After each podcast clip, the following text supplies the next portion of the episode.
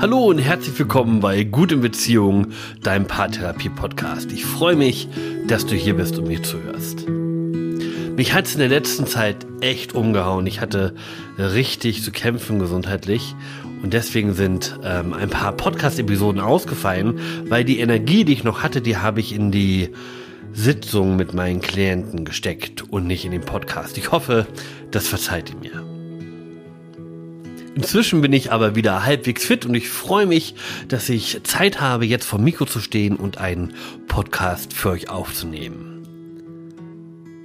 Heute soll es um Geld gehen, um Finanzen, denn ich habe Paare bei mir in der Praxis, die sich regelmäßig über Geld in die Wolle kriegen und genau für diese Paare soll diese Podcast-Episode sein.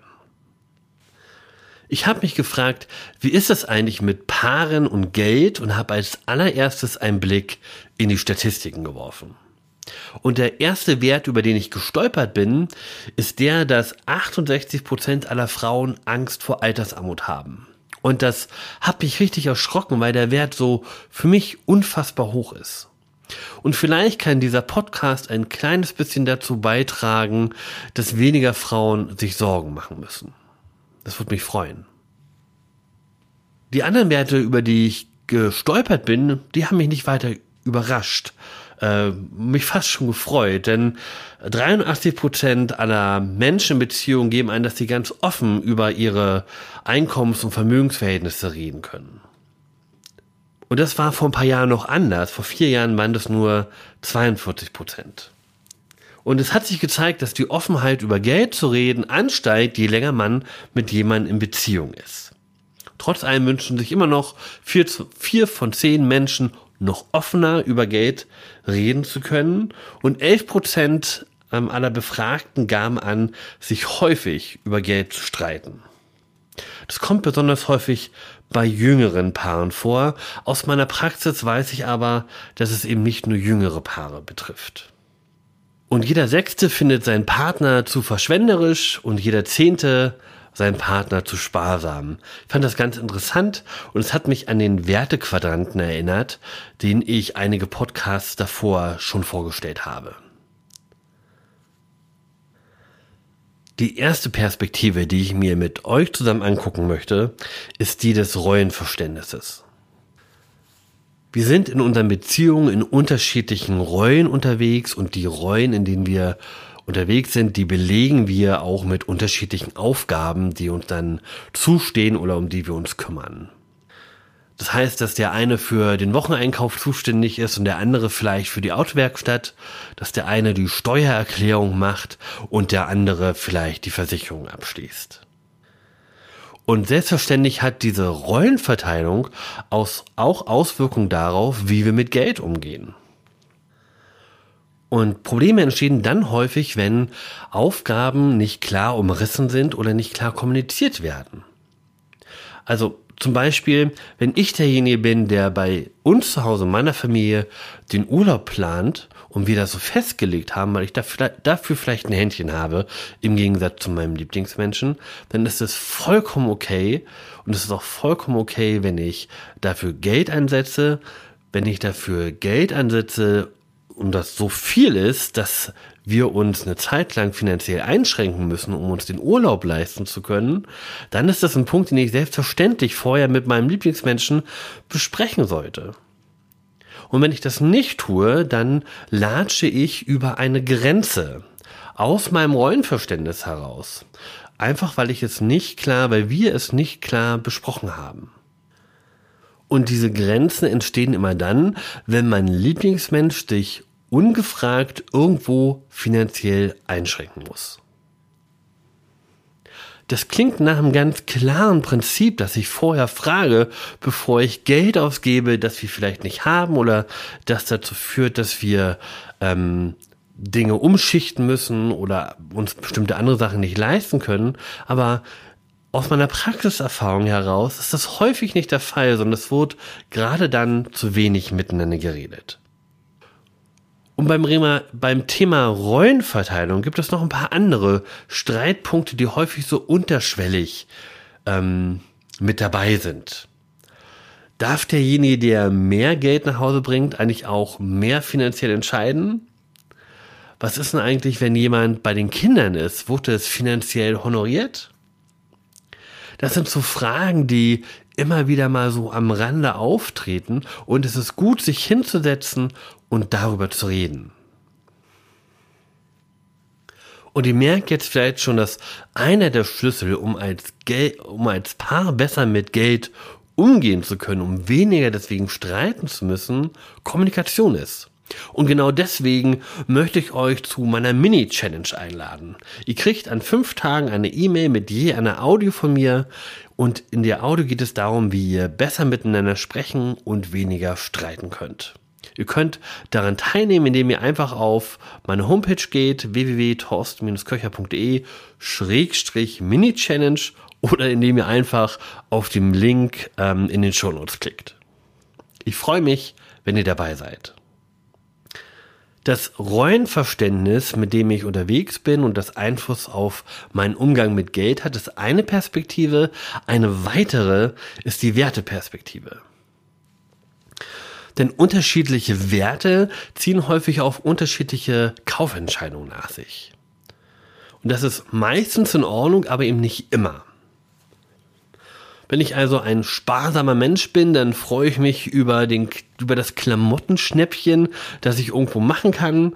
Ähm, und mein Lieblingsmensch äh, kräutet wahrscheinlich die Stirn, weil es ökologisch einfach nicht sinnvoll ist, ähm, genau jetzt das zu kaufen. Und gerade wenn es dann um gemeinsame Aktivitäten und Unternehmungen gibt, gibt es dann schon mal Dinge, die man ausdiskutieren muss, ähm, um einen gemeinsamen Nenner zu finden. Es geht also darum, eine Balance zu finden zwischen meinen Werten und den Werten von meinen Lieblingsmenschen, sodass beide Werte nebeneinander gut koexistieren können. Und auch hier nochmal der Hinweis auf den Wertequadranten, denn der erklärt nochmal ganz gut, wie man das richtig schön hinkriegt. Die dritte und vielleicht wichtigste Perspektive ist die Bedürfnisperspektive. Und während die anderen beiden Perspektiven Perspektiven häufiger bei Paaren vorkommen, ähm, die gut situiert sind oder die zumindest nicht jeden Cent zweimal umdrehen müssen, bevor sie ihn ausgeben, dann ist diese Bedürfnisperspektive häufig bei den Paaren zu finden, bei denen es wirklich knapp ist. Und wenn das Geld knapp ist, dann tummeln sich da Ängste und Eifersucht und Kontrollbestreben. Ich habe äh, schlaflose Nächte, weil ich nicht weiß, was ich machen soll, wenn die Waschmaschine kaputt geht und so weiter. Und häufig ist es so, dass ich mich mit all meinen Sorgen von meinem Lieblingsmenschen alleingelassen und im schlimmsten Fall boykottiert fühle. Und dann streitet man sich darum, ob das Auswärtsessen diesen Monat wirklich sein musste oder ob das dritte Paar Winterschuhe für die Kinder denn nicht auch noch einen Monat hätte warten können. Und häufig ist es so, dass sich ein Partner nicht unterstützt und boykottiert fühlt und der andere Partner fühlt sich eingeschränkt und bevormundet. Und Paare, die mir in der Praxis begegnen und die Probleme in dieser Perspektive haben, die befinden sich in so einer Dauerschleife. Ähm, und die kommen weder aus den finanziellen Sorgen raus, noch an den Schuldzuweisungen, die sie sich gegenseitig machen. Und ganz spannend finde ich, dass gerade Transparenz, was Sachen Geld angeht, hier häufig nicht so doll gegeben ist. Da gibt es vieles, was verdeckt ist, was nicht offengelegt wird. Ähm, es gibt viele Dinge, die unklar sind. Wer bezahlt eigentlich die nächste Autoreparatur und solche Sachen? Ähm, wer beteiligt sich wie an den Klassenfahrten von den Kindern?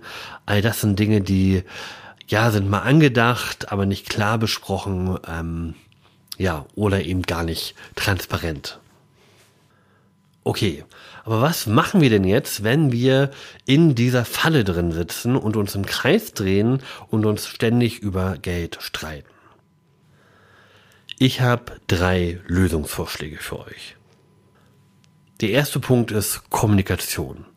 Ein offenes Gespräch ohne Vorwürfe darüber, wie ihr euch mit dem Thema Geld gerade fühlt. Ein offenes Gespräch darüber, woher eure Ängste und eure Sorgen kommen. Ein offenes Gespräch darüber, wie euer Mindset zum Thema Finanzen in eurer Kindheit geprägt wurde. ein offenes Gespräch darüber, wo ihr euch mehr Unterstützung und mehr Verständnis wünscht. Das wäre Punkt Nummer eins. Redet miteinander. Punkt Nummer zwei. Stellt Transparenz her. Das heißt, guckt euch mal genau an, wofür ihr euer Geld ausgebt, an welchen Ecken es knapp ist, wo ihr mit den Ausgaben des anderen nicht einverstanden seid und macht es mal transparent. Dass es offen ist, dass man damit spielen kann, dass man Dinge hin und her schieben kann, dass man nachdenken kann, wie Lösungen entstehen können. Und das geht nur, wenn es irgendwie für beide Parteien gut sichtbar ist. Und wenn es dann offen ist, wenn es auf dem Tisch liegt, dann könnt ihr nach Lösungen suchen. Dann könnt ihr zum Beispiel überlegen, ist das Kontomodell, das wir gerade fahren, noch das Richtige für uns? Macht es mehr Sinn, ein Konto zu haben, von dem alle Fixkosten runtergeht und jeder von uns hat noch ein Taschengeldkonto oder brauchen wir etwas anderes? Übrigens fahren die meisten Paare mit genau diesem Kontomodell ganz gut. Aber das nur am Rande. Der dritte Punkt, den ich euch unbedingt mitgeben möchte, nach Kommunikation und Transparenz herstellen, ist finanzielle Bildung. Finanzielle Bildung bedeutet, dass ich zum Beispiel weiß, welche Kontomodelle es überhaupt gibt, damit ich mich entscheiden kann, welches für mich und meine Partnerschaft am besten wäre. Finanzielle Bildung bedeutet, welche Versicherung brauche ich eigentlich wirklich? Wenn ich Geld übrig habe, wo lege ich das denn an? Und so weiter und so weiter. Es gibt ähm, tausend Bücher dazu. Ich bin ein großer Podcast-Fan, deswegen möchte ich an dieser Stelle zwei Podcasts zum Thema finanzielle Bildung empfehlen. Das ist übrigens unbezahlte Werbung. Ein Gruß an dieser Stelle an die beiden. Der erste Podcast heißt oder ist von Madame Moneypenny und der zweite Podcast heißt Finanzfluss. Sind beides wirklich gute Podcasts, die ich empfehlen kann, gerade dann, wenn es darum geht, sich finanziell weiterzubilden. Okay, lasst mich nochmal kurz zusammenfassen, was ihr tun könnt, wenn ihr finanzielle Probleme habt. Die drei Lösungen sind miteinander reden, Transparenz herstellen und sich finanziell weiterbilden. Und meine, eine, meine Einladung an euch ist, euch einen Termin zu suchen, wo ihr mit dem Miteinanderreden anfangt. Macht einen Termin aus, setzt euch gemeinsam hin und redet miteinander über Geld und ähm, vereinbart miteinander die nächsten Schritte.